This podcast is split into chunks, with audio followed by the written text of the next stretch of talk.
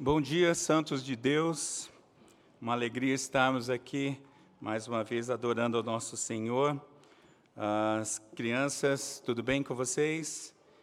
Domingo passado, o reverendo Mateus foi dar a dica para as crianças e, e uma disse assim, e ele disse que era para desenhar a arca. E uma criança que eu não vou identificar disse assim: "De novo?" O detalhe não é esse, crianças. O detalhe é que qual a dica de hoje? Desenhar uma arca.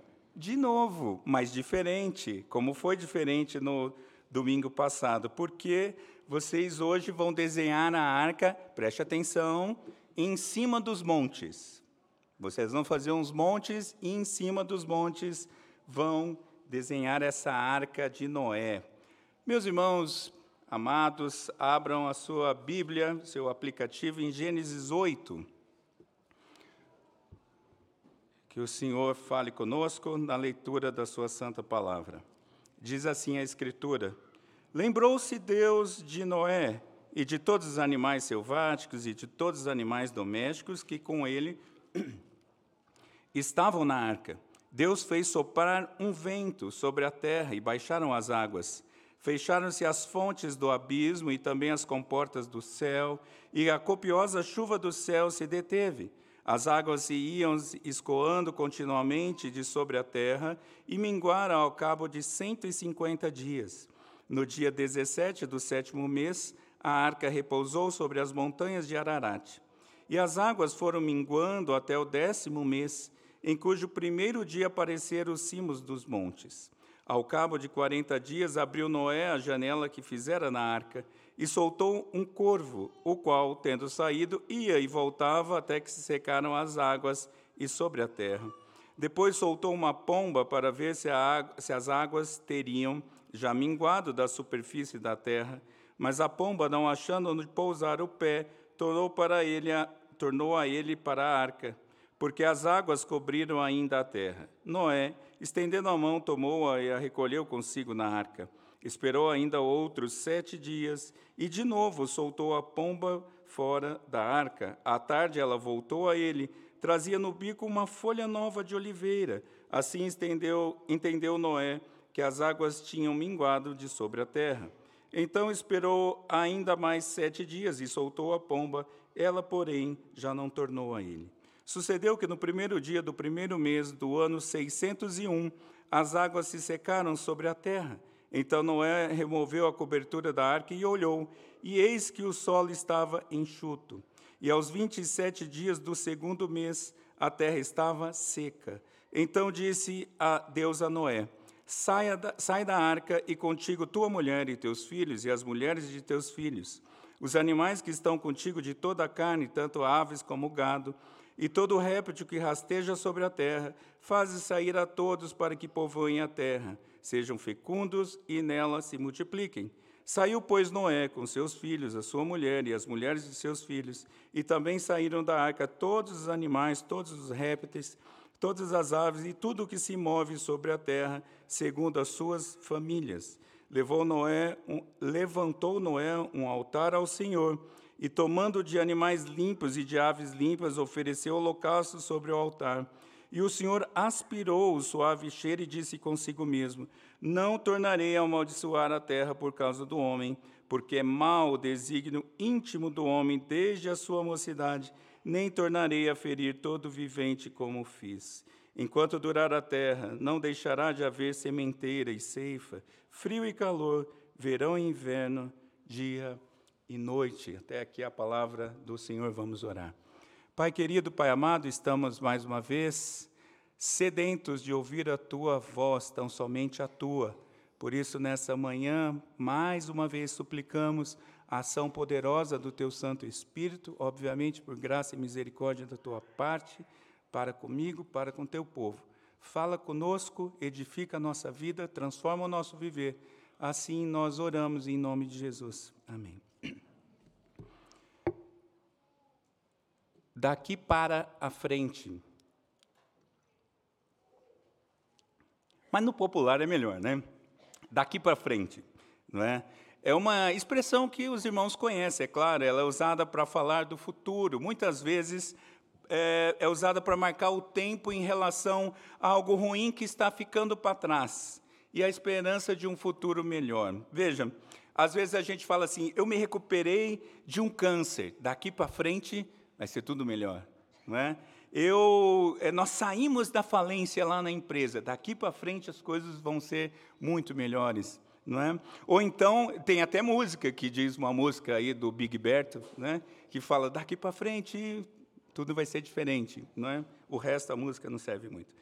Mas daqui para frente, é o que importa, daqui para frente vai ser tudo melhor. E certa vez eu ouvi de um pastor afirmando uma coisa que eu gostei muito, e ele disse que o nosso Deus é o Deus do daqui para frente. É o Deus que sabe que o homem é pecador, que tropeça, que cai, mas que a partir da obra de Cristo, esse homem tem dali para frente um futuro melhor. E nós vamos entender isso olhando para o texto dessa manhã, que será dividido em três partes, mas dentro dessas partes, nós vamos ver as ações de Deus e as ações de Noé. Em primeiro lugar, versículos 1 a 14, nós temos ali o, o cuidado de Deus gera uma esperança operosa. Veja, eu vou repetir: o cuidado de Deus gera uma esperança operosa. Nos primeiros cinco versículos, nós vemos ali então esse cuidado de Deus. Diz o texto: Lembrou-se Deus de Noé e de todos os animais selváticos, de todos os animais domésticos que com ele estavam na arca, e assim segue um pouco mais o texto. Meus irmãos, Deus tem memória fraca. Será que, eu, que, será que eu sou tão imagem e semelhante de Deus assim, porque a minha memória é fraquíssima? Será que é isso que acontece, que Deus não se lembra das coisas? É claro que não. Deus nunca se esquece. Mas a ideia aqui no hebraico, ele dá uma, uma a, a, a, tradução, a ideia por trás disso é que há uma ação realizada a partir de um compromisso prévio. Veja, nós podemos entender aqui que é uma combinação do amor fiel com uma ação precisa. Então, é o cumprimento pactual desse compromisso que Deus já fez. E veja, o Senhor continua é, lembrando dos seus eleitos. Esse texto não está lá longe, esse texto está aqui conosco nessa manhã. Não é? Deus continua lembrando dos seus eleitos e chamando um a um no tempo oportuno. E aí a gente vê que Deus age, revertendo os efeitos do dilúvio. Lembra? O sermão de domingo passado, profundamente impactante para as nossas vidas, as águas caindo, uh, e acabando com tudo, um momento bastante difícil, não é? Mas Deus agora está revertendo tudo aquilo. E o texto diz que soprou um vento sobre a terra e as águas baixaram, fecharam-se as fontes do abismo e as comportas dos céus, e a copiosa chuva se deteve. Deus limitou a atuação das águas. Deus está contendo. Ele abriu ele fechou as comportas do céu e as comportas que vinham de baixo também, porque era água de todo lado. Mas tem um detalhe aqui fundamental para nós. O texto diz que um vento soprou. Vento é a mesma palavra de Gênesis 1, 2, para espírito. Lembra-se do texto de Gênesis 1, 2, que o espírito parava sobre as águas? Vamos olhar para os detalhes, meus irmãos, desse texto, porque o Senhor está reconstruindo a terra e a comparação com Gênesis 1 é fantástica. Então agora o Espírito está de novo pairando sobre as águas, e as águas então começaram a baixar. E aqui há uma discussão, há uma interpretação que justamente após o dilúvio houve um grande, é, uma alteração no relevo da terra um comentarista americano diz que os canyons foram formados aqui nesse momento e agora as águas estão baixando. E pouco mais de sete meses depois, a arca repousou sobre as montanhas de Ararat, ou, em outra língua, Urartur. Veja, existe um monte de fato chamado Ararat, não é? que é o mais alto daquela região ali, com aproximadamente 5.700 metros de altura. Porém, nós não temos uma precisão onde a arca ficou. É muito provável que a referência aqui seja da cadeia montanhosa da região, em algum lugar da região daquela cadeia também chamada Ararat. Essa região, por curiosidade, ela fica ali é, Turquia, Armênia e Irã. Ela fica hoje naquela região por ali. Mas o destaque aqui é que a arca repousou. Meus irmãos, isso é fantástico. A arca não está mais à deriva. A arca não está mais andando por aí. Agora a arca se assentou nas montanhas. E passado mais dois meses e meio, então, as pontas dos montes começam a aparecer. A gente precisa, eu gosto pelo menos, a gente precisa entrar visualmente nas histórias. Era água para todo lado, tempo cinzento, chuva por muitos dias, muitos dias, água que não se via lugar nenhum a não ser água, água, água para todo lado. Agora não, agora começam a ver as montanhas. Deus estava preparando tudo e, ao mesmo tempo, trabalhando na vida de Noé e da sua família, que seguem agora vendo. Eles estavam ali vivendo dentro da arca, aguardando pelas instruções do Senhor, afinal de contas, eles estavam ali porque o Senhor havia mandado e instruído, e agora eles percebem os primeiros sinais do fim do dilúvio, o que deve ter sido realmente muito alegre, né? Para para pensar, água para todo lado, agora estou vendo as montanhas. Mas isso foi Deus agindo. E como Noé responde a isso? Veja, os versículos 6 a 14, nós temos essa esperança operosa, ou em outras palavras, nós temos as providências de Noé em meio à esperança, porque Deus ainda estava fazendo algumas coisas. Noé está observando o tempo, ele está agora começando uma sondagem da condição do tempo do lado de fora da arca ele envia corvo, ele envia pomba. E aqui mais um detalhe do Gênesis 1 que eu vou mostrando para vocês: as aves voando no firmamento, ocupando os seus lugares. Isso é fantástico.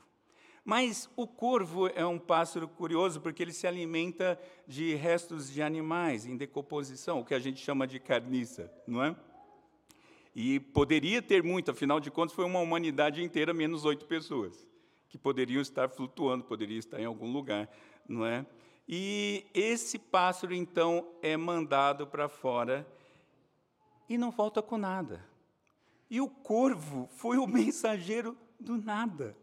Nem a morte o corvo conseguiu anunciar. Percebe que ele ia e voltava e não acontecia nada. Mas então o senhor é, Noé encaminha a pomba, e a pomba foi a mensageira da nova criação.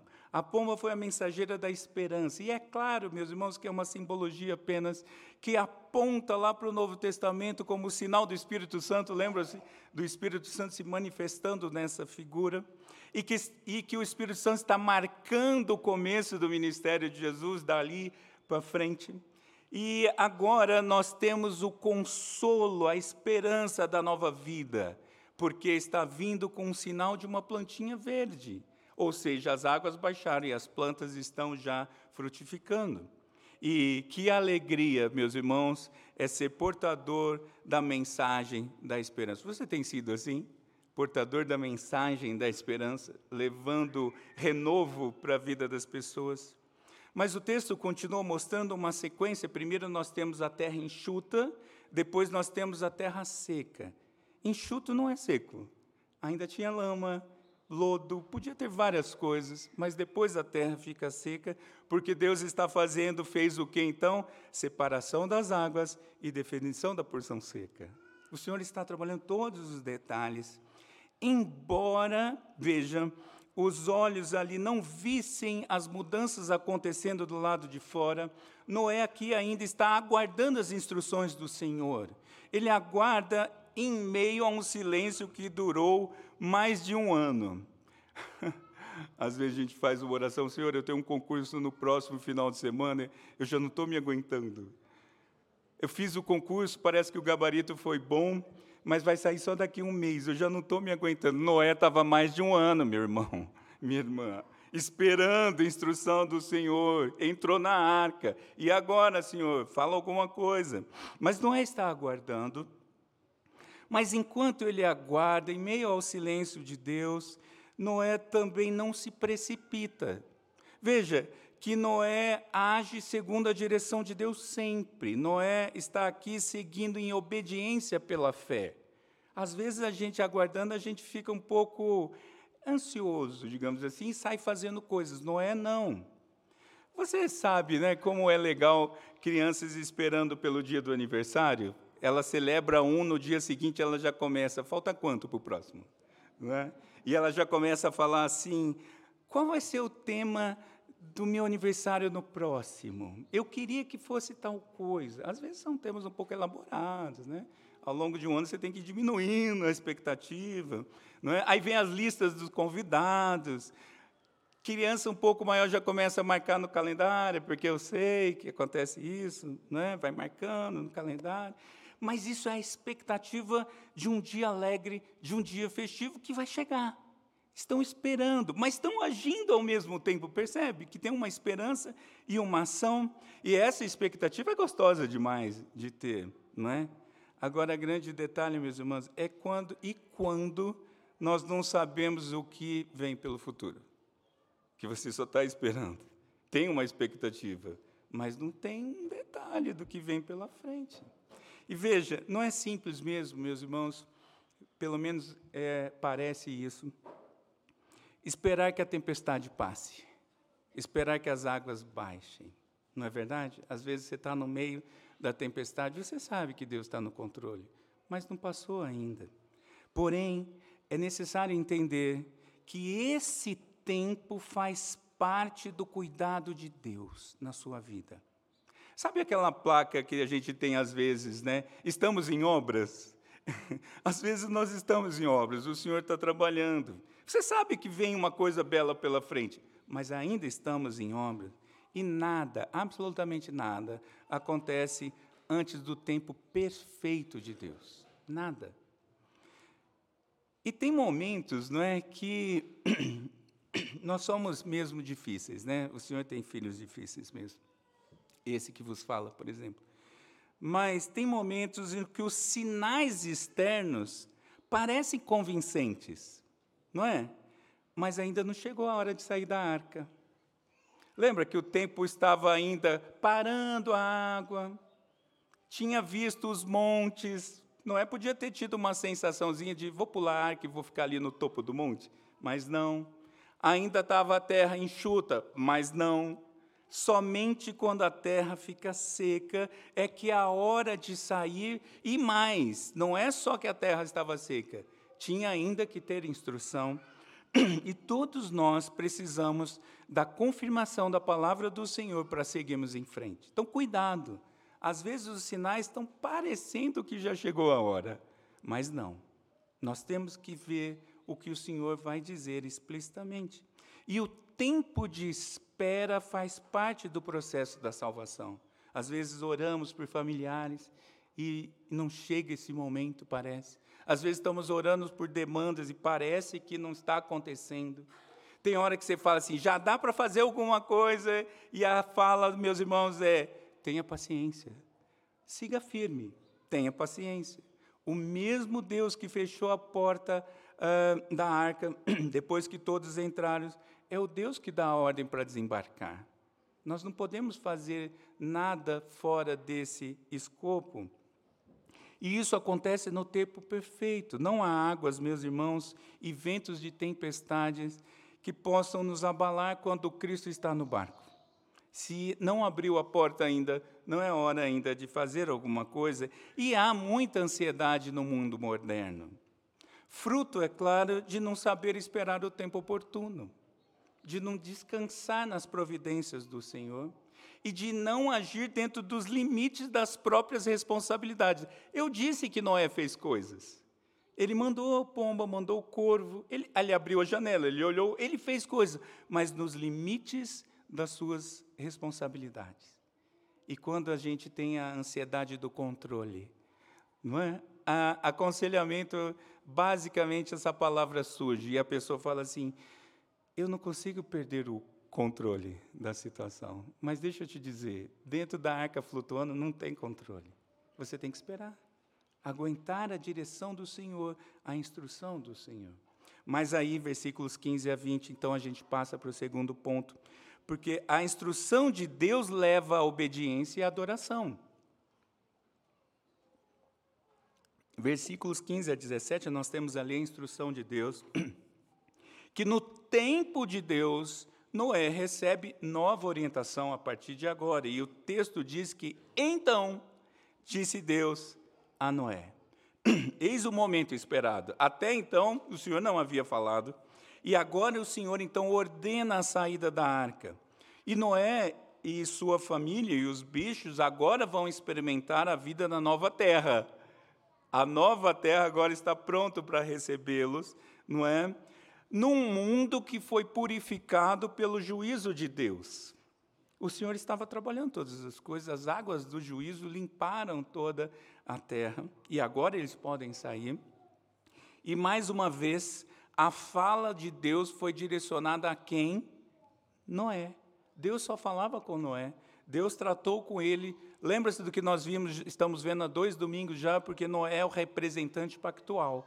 Deus está falando com ele. Porém, a instrução dada a Noé se estende à sua esposa, aos filhos, às noras e aos bichos. A aliança que o Senhor faz é com todos.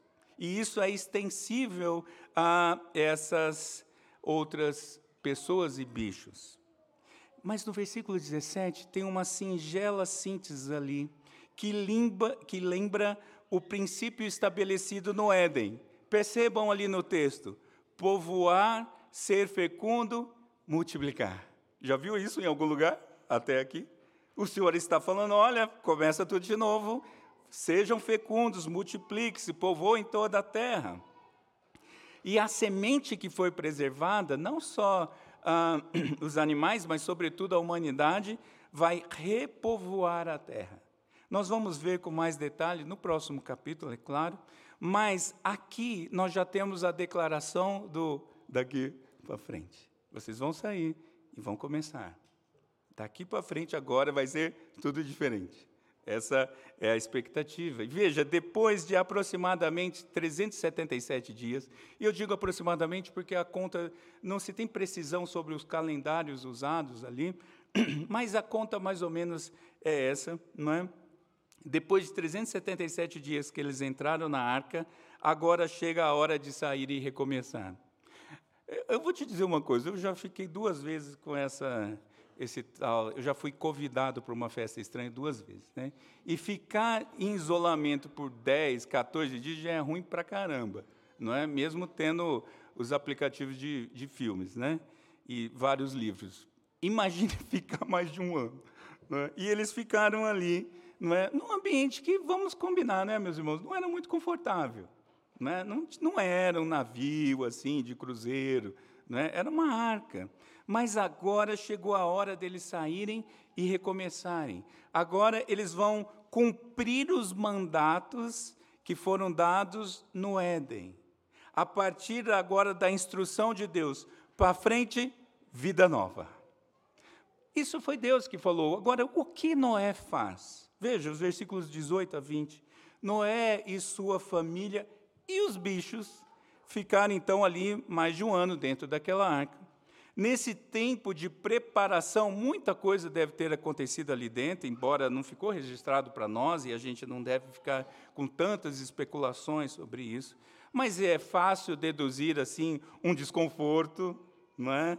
Uma é, é óbvio que não teve instrução nenhuma do Senhor nesse período.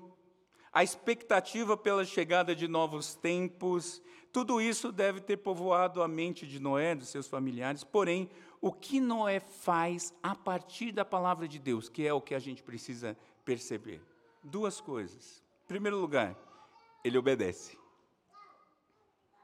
Ele obedece, a sua família obedece e os animais obedecem e saem todos da arca. Mas você pode falar, ah, pastor, mas isso é óbvio, todo mundo queria sair. E se ele tivesse desconfiado? Será que posso sair mesmo? Porque às vezes o Senhor fala e a gente não faz. A Bíblia está dizendo que a gente fazia e a gente não faz. Mas Noé foi obediente. E eu gosto também do detalhe que os bichos foram obedientes. Ou você acha que é fácil falar para os bichos saírem? Não é? E eles saem todos em plena obediência a Deus. Mas o detalhe maior aqui está no primeiro ato de Noé em terra seca. Passaram pelas águas e agora estão pisando em terra seca. E qual é o primeiro ato dele então?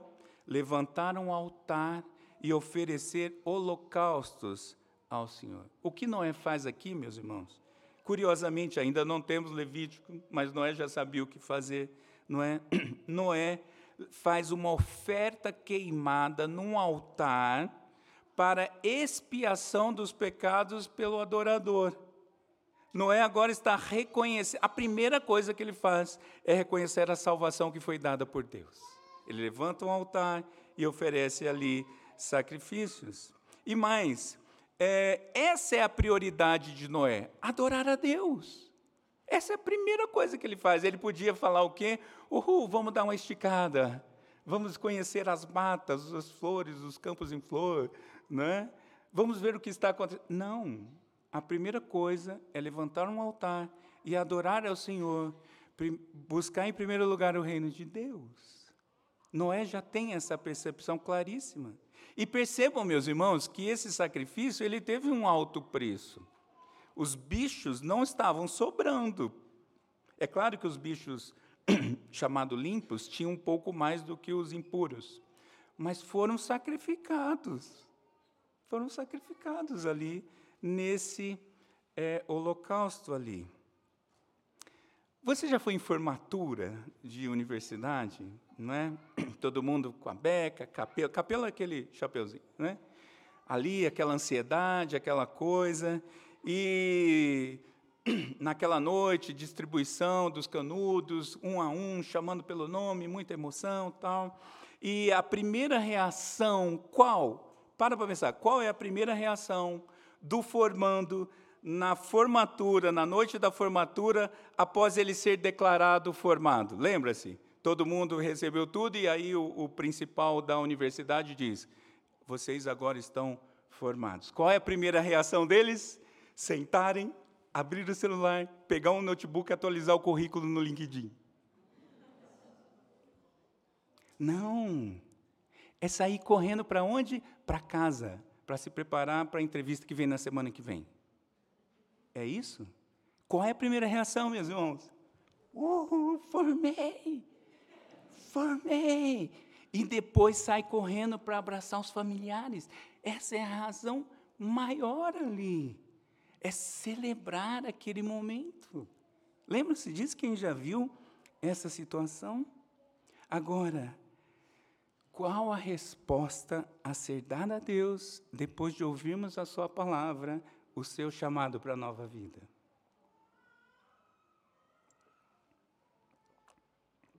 Deus te chamou para a nova vida. Qual a resposta? Obediência, adoração.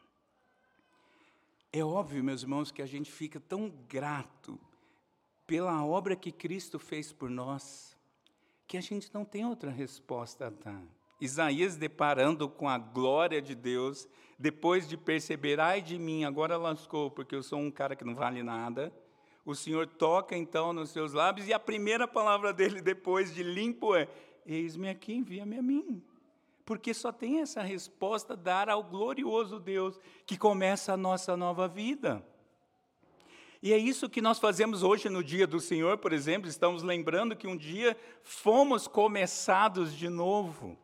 É isso que nós fazemos na nossa família, na adoração comunitária doméstica. É isso que nós fazemos no nosso culto individual, ou deveria ser. Lembrar que o Senhor começou a nossa vida e que agora nós somos alcançados, e a minha resposta só pode ser essa: Senhor, o Senhor é maravilhoso demais, louvado seja bendito o teu santo nome. Obrigado por ter sido, eu ter sido alvo do teu amor, obrigado por o Senhor me preservar no mar da iniquidade que eu vivia. Agora eu estou refeito e vou começar a nova vida daqui para frente.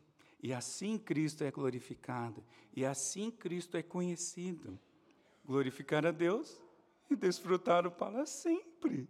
Resposta dos nossos catecismos. Percebe que Noé já conhecia o catecismo melhor que a gente, né?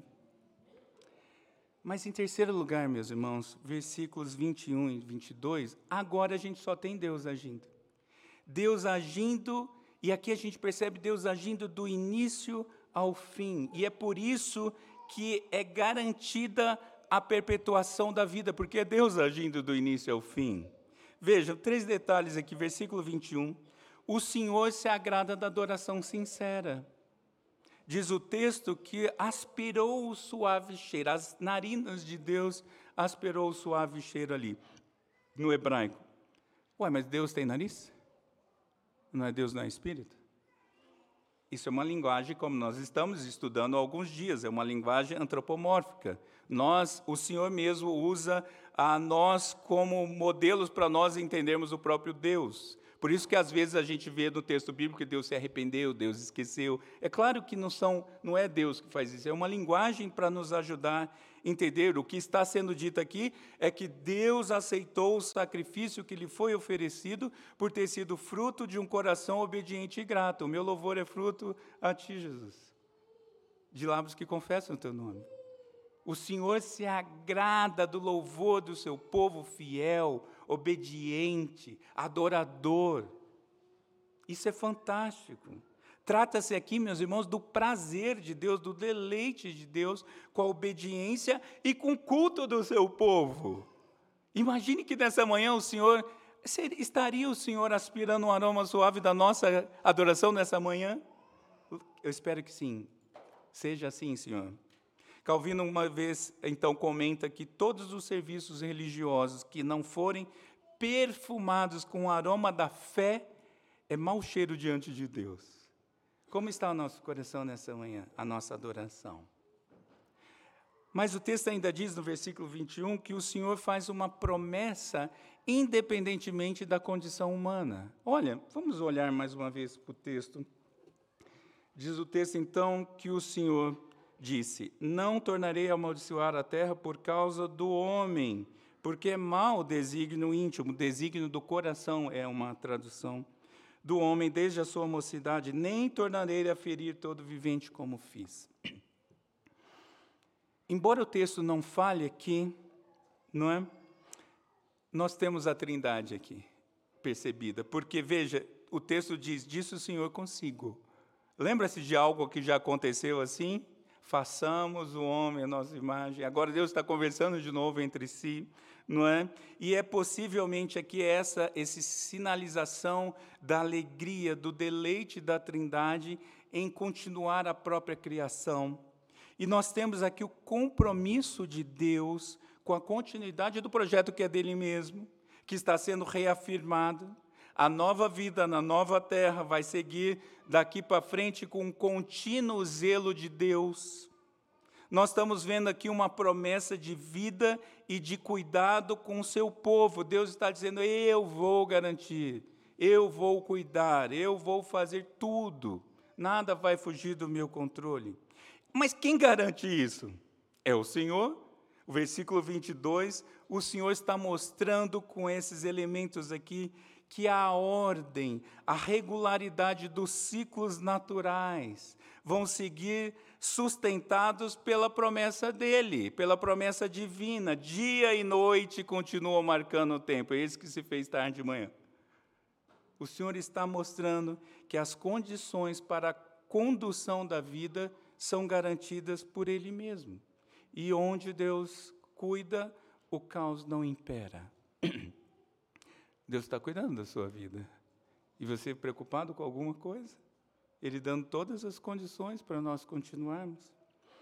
Ah, tem hotel que é legal, né? Eu gostaria, de fato, de experimentar mais dessas coisas, né? Tem hotel aí que sei lá quantas estrelas tem, parece uma constelação, né? Os que eu conheço dele é porque você vê o céu. Mas tem um hotel que é muito legal, que tem um serviço atencioso o tempo todo. Tem um aqui próximo de Brasília que na guarita o cara já te trata bem. Você já fica até um pouco constrangido. Né? Na guarita, ele, na, ali na entrevista, pois não, o senhor vai para onde e tal. Você já fica assim, né? Uh, cuidando de mim desde o começo. Você vai pegar a mala ali, não, já vou levar a mala do senhor. Aí você tem um ar de dúvida, alguém já aparece e fala, pois não, né? Aí você fica, opa, estão cuidando de mim, em todo lugar, todo tempo. Não é? Você vai perguntar, ah, e comida para criança? Não, senhor, tem um buffet à parte aqui só para as crianças. Não, senhor, tem um, tem divertimento de manhã, de tarde, de noite, tem lazer, tem isso, tem aquilo. Você fala, cara, eu cheguei no paraíso? Mas não seria assim, né? Porque só eu que estou sendo cuidado, tem alguém me servindo, não é? Mas é claro que aquilo acontece, meus irmãos, porque você está pagando. Não são as belas cores dos seus olhos castanhos, não é? Você está pagando por aquilo. E por isso você está merecendo um atendimento. Você pagou, não é? Mas não é assim a relação com Deus. Veja, Cristo participa de todo esse processo. Nós sabemos, nós lemos no texto de Colossenses que tudo é por meio dele, não é? Do início ao fim. Porém, meus irmãos, veja o detalhe aqui. Cristo faz algo que é maravilhoso, que é muito melhor do que esses hotéis fazem. Ele faz isso porque só Ele pode fazer. Ele faz isso com uma perfeição que só Ele tem e com uma obediência voluntária que só Ele consegue cumprir.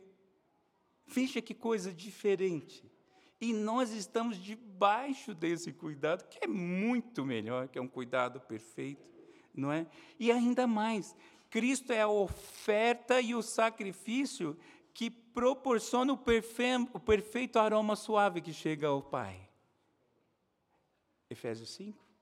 Cristo é o perfeito aroma. Quando Cristo foi sacrificado, esse aroma chegou aos céus. E é Ele que a gente precisa confiar. É por conta da obediência e da promessa de Cristo que nós seguimos experimentando o renovo da misericórdia a cada manhã. Você se lembra disso com frequência? Tipo, ai, acordei, uhul, as misericórdias do Senhor foram renovadas. Porque você abriu o olho porque o Senhor permitiu. É o cuidado do Senhor o tempo todo, e é Cristo que garante isso, não é? Independente do nosso coração ainda estar corrompido. Porque se você foi alcançado, glória a Deus por isso, mas seu coração ainda está corrompido. E veja, em Cristo tudo subsiste. Lemos isso em Colossenses. Cristo é o sustentador do universo. Você acha que são as leis da física que garantem alguma coisa? Ou você acha, ou você esquece que é o dono das leis da física que mantém as leis funcionando? É Cristo, meus irmãos. E quando a gente tem essa noção de que Cristo é o sustentador de todas as coisas, eu não sei você, mas eu fico tão confortado tão confortado. Porque eu falo, Senhor, nada foge do seu controle. E eu, eu, eu fico pensando assim, eu tropeço, meus irmãos. Eu falo, caramba, eu não sei o que, que vai acontecer naquela situação, e aquela outra situação, e aquela outra. Aí você tem que fazer esse exercício de lembrar o quê? Cristo é o sustentador de todas as coisas. Nele tudo subsiste. É, e mais, é nele, por meio dele para Ele. Você ainda está servindo a Ele. As coisas que estão acontecendo na sua vida é mais importante para Cristo do que para você mesmo, porque é para Ele todas as coisas. E a gente precisa lembrar disso. E essa é a razão da nossa esperança e o motivo da nossa adoração. Lembrarmos disso. E eu termino com duas considerações finais, meus irmãos. Lembre-se disso. Deus não esqueceu de você. Às vezes a gente tem essa sensação de que o tempo está passando, que está difícil. Mas o Deus da Bíblia é o Deus daqui à frente. É verdade que o povo de Deus tropeça. É verdade. Muito a contragosto, não é? Mas é muito mais verdade ainda que Deus segue com seu perdão e com a sua misericórdia. Eu não sei como você chegou essa manhã. Realmente eu não alcanço o seu coração mas você precisa dessa palavra de esperança e de conforto. Todos nós precisamos. Porque ao nos arrependermos, ao confessarmos, ao buscarmos o Senhor, a gente ouve do Senhor o quê? Vida nova daqui para frente. Porque é Satanás que tenta confundir. É Satanás que tenta te enganar, te desanimar com seus tropeços. Mas Deus nos consola com seu perdão e ele joga no mar do esquecimento. Essa é uma expressão traduzida, não é, de um texto bíblico. Deus joga no mar do esquecimento. Se ele faz isso, por que você ainda está sofrendo? Entende, meus irmãos? Arrependa-se hoje e deixa a velha vida para trás, tira a velha roupa, põe a nova roupa, porque a vida nova daqui para frente em nome de Jesus. Você tem que sair com esse conforto, com essa esperança aqui nessa manhã. Mas eu ainda preciso mostrar a razão dessa esperança. Porque a partir de Cristo para frente, não há mais condenação.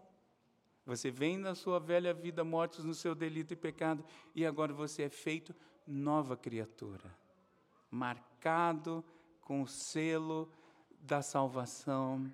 Você passa a experimentar o alimento da nova vida, os sacramentos. Não é assim?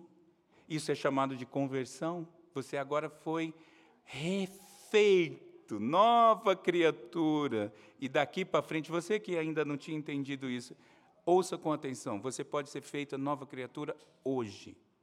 E hoje vai mudar a sua vida e agora vai ser daqui para frente.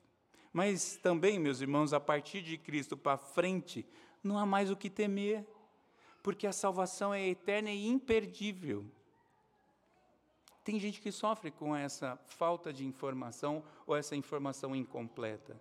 Se o Senhor te chamou, meu querido, se o Senhor te pôs na arca e te tirou da arca, você é dele. Ponto. Lembre-se disso. É nova vida. A partir de Cristo para frente, nós temos a certeza do cuidado e do amor nos acompanhando continuamente. Eis que estou convosco todos os dias, até a consumação do século. O Salmo 23. Se você andar pelos vales da sombra da morte, você não teme mal algum, você está de mãozinha dada com o Senhor. A gente tem muitas criancinhas e é gostoso andar com elas de mão dadas, elas dando aquela tropeçadinha ainda, aprendendo a andar, não é? E você, por que, que ela anda segura? Porque você está de mão dada com ela. Com o Senhor é muito mais. Meus irmãos, daqui para frente, com, quando você experimenta esse daqui para frente com Cristo, é cuidado e amor continuamente na sua vida. E ainda mais, você está sendo formado à imagem de Cristo. Isso é um processo, um processo que está em andamento, você está em obras, você está sendo refeito. Só tem um detalhe a mais que eu gostaria de dizer sobre isso. Isso vai ser feito. Porque tem obra que a gente sabe que não acaba, né? O brasileiro sabe o que é obra inacabada. Né? A gente fica um pouco duvidando quando fala de obras, não é? Mas a obra de Cristo fatalmente será concluída até o dia de Cristo Jesus. Você vai ser refeito, quer você queira, quer não. Isso é tão bom. Não é que nem eu atrapalho a, a obra de Cristo em mim mesmo. É claro que nós não devemos abusar da graça, é óbvio isso. Não é? Claro que a gente não peca intencionalmente porque sabemos da extensão do perdão de Deus, é óbvio. Né? Ninguém tem deleite no pecado mais quando começa a nova vida com Cristo, mas com Cristo as coisas mudam. Não é? Tem uma música antiga, eu estou lembrar daquela moça da Aline lá, Jesus Cristo mudou o meu viver, Jesus Cristo mudou o viver, e aí ela vai falando algumas coisas que eu não estou lembrando. Né? Mas dá a ideia disso, né? É, diferente hoje é meu coração, e vai mostrando que é uma nova vida a partir de Cristo. Mas ainda tem algo mais, meus irmãos. A partir, porque isso aqui é só o deleite inicial. Você acha que isso é bom? E é, vem algo melhor pela frente. Aliás, quando alguém diz, é, o melhor de Deus está por vir, eu fico pensando, só tem duas possibilidades para isso. O melhor de Deus, quando a pessoa fala, o melhor de Deus está para vir para a minha vida, eu falo, sim, você vai morrer. Porque eu vou encontrar com Jesus, ou Jesus vai voltar. Porque só essas duas coisas é melhor do que tem por aí. Só Cristo é melhor que qualquer coisa. O melhor já aconteceu, ele já veio. Tá, você quer falar que vai ter novo melhor? Ok, é a volta dele. Ou você se encontrar com ele. É essa a ideia, porque a partir da volta de Cristo para frente, os eleitos viverão com Ele na nova terra, recriada, maravilhosa, perfeita para todo sempre. Isso é daqui para frente de verdade. Essa é a minha esperança. Maranata, Jesus, que eu quero esse novo daqui para frente. Eu já tive um que foi ser alcançado por ele, mas vem outro melhor ainda. E eu peço a Deus, meus irmãos, com todo temor, que esta mensagem te mova em direção ao Pai, na mediação do Filho, na ação do Espírito e te anime a seguir daqui para frente, em obediência, em adoração, até a eternidade com Ele, na definitiva e perfeita nova terra. Vamos orar. Querido Deus, obrigado pela mensagem do Senhor, obrigado pelo cuidado do Senhor, obrigado pela obra do Senhor que é perfeita, maravilhosa. Obrigado, Senhor, porque o Senhor nos chama a sair para a nova terra, a terra refeita, a terra cuidada pelo Senhor. E nós estamos nela, Senhor, ainda caindo, ainda tropeçando, mas a beleza é que nós não precisamos viver de joelhos, trôpegos. Nós temos ao Senhor a nos sustentar e nos conduz, Senhor, até a nova terra. Essa é a nossa esperança. E oramos naquele, no nome daquele que está cuidando de tudo, fazendo tudo, preparando tudo para nos buscar. Jesus Cristo, nosso Senhor. Amém. Vamos pôr em pé e respondermos essa